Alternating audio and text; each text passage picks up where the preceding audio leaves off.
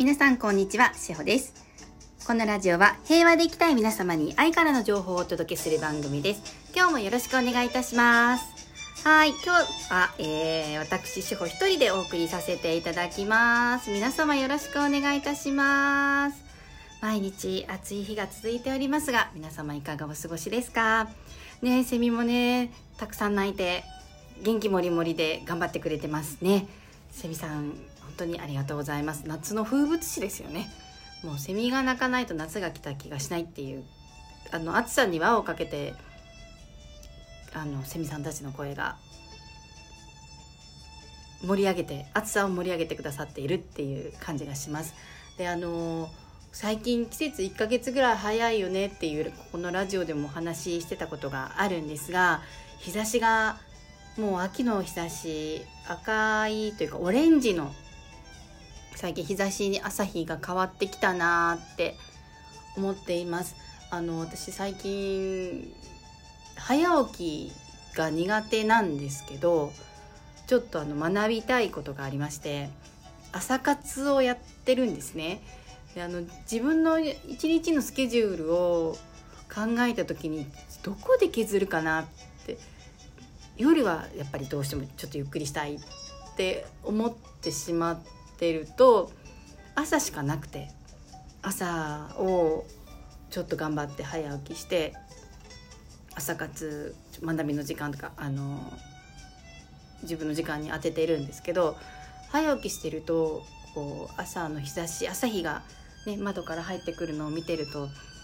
オレンジなんですよね。もう秋だなまあ暦の上では7月からは秋ですけど本当にこう日差しまで変わってくるのを見ると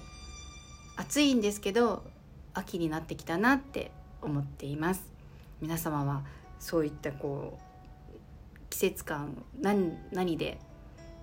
味わってるかとかまたあったら教えていただきたいなと思います。はい。えーと、今日はあのー、お便りも届いています。はい、えー、まことちゃんからいただいてます。しほさんこんにちは。こんにちは。いつも楽しく拝聴させていただいています。ありがとうございます。暑い夏に涼しいスタンプを送らせていただきます。少しでも涼しさを感じていただけたら嬉しいです。ありがとうございます。私結構暑がりなのであのすごく今このスタンプを見させていただいて涼しい気持ちになりました。ありがとうございます。まことちゃんもあの、まあ、皆さんもですけど暑さに負けないで頑張っていただきたいなと思います。健康管理とかねいつも私お話しさせていただいているんですがあのー、皆さん減塩生活されてますか？特にね夏はミネラルお塩を取っていかれると体って整ってくるんですね。結局あの病院に熱中症で運ばれても点滴受けるじゃないですかあれって生理食塩水なんですねで結局あの塩分が足りてなくてミネラル不足で熱中症とか起こしちゃったりしてあの水分バランスが取れなくなってくるんですけれどあの結局あのそこで食塩水入れられるぐらいならもう先に塩分は取っちゃった方がいいんじゃないかなと私は思います。でそのお塩も化学のお塩ではなくてちゃんとあのミネラルの入ったお塩を取っていただきたいなと思っています。私はあの水分もたくさん取るようにしているのでその分ちゃんとお塩は気をつけて少しずつは取るようにしてるんですね。人間の体っていうのは体の8%が塩分濃度が必要な体になっているんです。でどれぐらいかっていうと1リットルのお水に換算すると 8g のお塩が必要になります。なので、えー、っと小さじ1杯が 3g だから、まあ2、2, 2杯強あと大さじ1杯が 15g なので、まあ、約、えー、大さじ半分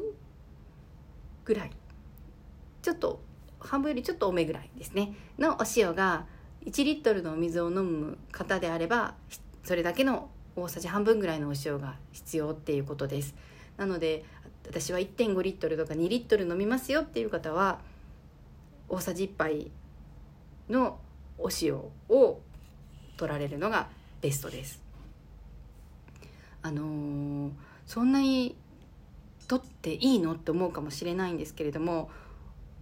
その塩分濃度っていうのが海のお水海水ですね。海水、えーまあ、先ほど言った点滴あと血液、えー、妊娠中の羊水ですね。赤ちゃんが育っている羊水あの子宮内科の羊水も同じ塩分濃度って言われています。結構赤ちゃんしょっぱいところで生活してるんですけれどもあのそれぐらい人間の体ってお塩が大切なんですね。じゃあなんでお塩をあの必要なのかっていうのはまあ体の形成で大大事なんですけどむくみますってよく聞きますよね。お塩を取りすぎちゃうとむくみますって。あれはあのー、まあ諸説あるですけれども取らなさすぎるとかえって体が塩分を取り込もうとするっていう体の性質もあります。で、まあ、もちろん排泄はしなければいけないので、えーブロッコリーなんかに含まれるカリウムとかも取っていった方がいいとはいいんですけれども取らなさすぎると体が水分を溜め込むあとお肉とかお魚とか、まあ、塩分をお塩をねかけると余分な水分出るように人間も塩分を取りすぎちゃうとお腹壊しますでそうやって、えー、塩分取りすぎちゃうと体がちゃんと機能をコントロールするので取りすぎない程度にちゃんと体自身がねコントロールしてくれるので塩分を取りすぎちゃうとあのおしっこの回数も増えたりする方もいらっしゃるし私は割とそういうタイプなんですけれどもあのお腹壊すっていうよりは結構おしっこの回数が増えたりします。なので、まあ、この時期は本当にあの汗汗かいてるからトイレに行かなくていいんですっていう方も時々にいらっしゃってえじゃああなたの汗はおしっこですかって私聞いちゃったことあるんですけどあのそれぐらいいや本当にあの真面目な話あのそういうことを平気でね言っちゃってる方とかいるのであの汗がおしっこなわけではないです。なのでしっかりあの汗をかいたらえ、塩分とかお水とかもしっかりとってそしてちゃんと排泄をするっていうの。されていただいたら、あの、体のコントロールがうまくできてくると思うので特に自律神経とかね本当にあのこれだけ暑いとトトンは飲まないっていう方がいらっしゃると思うのでそのコントロールっていうのもちゃんと体を行ってくれますから皆さんご自身に合った健康法で健康になっていただきたいなと思いますこれはね私が言っているのも諸説の話なのであの全て鵜呑みにする必要はないと思うんですがあのお医者さんとか巷で言われている減塩生活減塩生活っていうのも全てがね鵜呑みにしない方がいいんじゃないかなって思っている次第です。はいということで今日もお体の話をさせていただきましたが皆さんの、えー、健康に関するお話も聞きたいなって思います。是非お便りをいただけたらなと思います。はい。ということで、もうすぐね、8月がやってきますが、うん、8月は夏休み。皆さん夏休みの時期ってどうされてましたか？私は全く宿題のしない子で、えー、全然宿題をせずにもうほんと最後の駆け込みで宿題をするようなタイプでまあ今でも何かをやるって言ってももうギリギリまで何も手をつけられずまあ頭の中では考えたりはしてるんですけどでももうギリギリギリギリまでやらずにもう本当に直前になってやるタイプなんですけどコツコツされる方が本当にあの尊敬します。そういったね、あのセルフアウェイクの中でそういった自分でもう嫌なんですっていうのも今まで経験してきたんですけどそれもねなんか楽しんで苦し苦しんでやるのと楽しんでやるっていうのもあのセリフを早くをやっていると昔はねそのギリギリでやるっていうのを自分が嫌だけどできないっていうので逃げてたんですがもうギリギリでやるっていうのを楽しんでやるっていうふうにあのセルフアウェイクを始めてできるようになりました。そのできないギリギリになってしまう自分が嫌。あとコツコツされている方がいい。そこ比べちゃってたんですね。ですけどセルフアウェイクをやっていくとでもそれが本当にそれで最高のパフォーマンスが私ができているのであればコツコツやって修正し直して修正し直してし直してできましたっていうよりももうずっとこう貯めて貯めて貯めてもう一発でもうバーンって出しちゃうみたいなそんな方が自分に合ってるなって気づけたんですね。なのでセルフアウェイクを